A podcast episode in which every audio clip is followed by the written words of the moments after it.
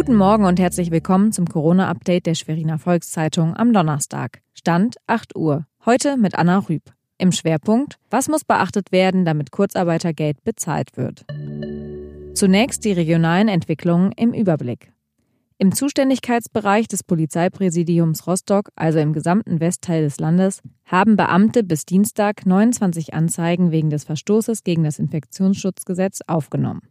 Doch welche Strafen drohen eigentlich bei Verstößen gegen die Corona-Auflagen? Als erstes Bundesland hat Nordrhein-Westfalen einen Bußgeldkatalog vorgelegt. 250 Euro für verbotenes Picknicken.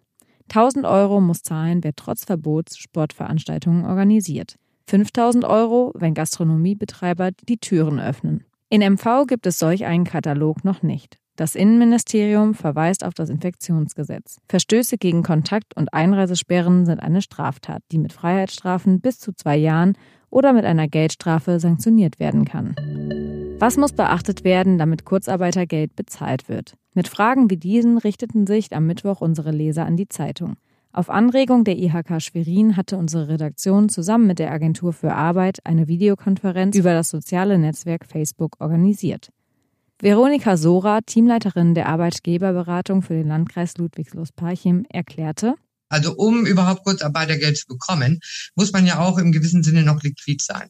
Man muss ja in Vorleistung gehen, um Kurzarbeitergeld zu bekommen. Und wenn man das nicht kann, äh, dann wird auch kein Kurzarbeitergeld gewährt.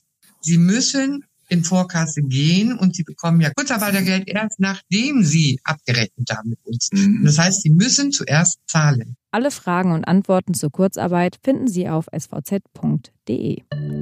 Das war unser morgendliches Corona-Update. Die nächste Folge erscheint heute Nachmittag. Bleiben Sie gesund.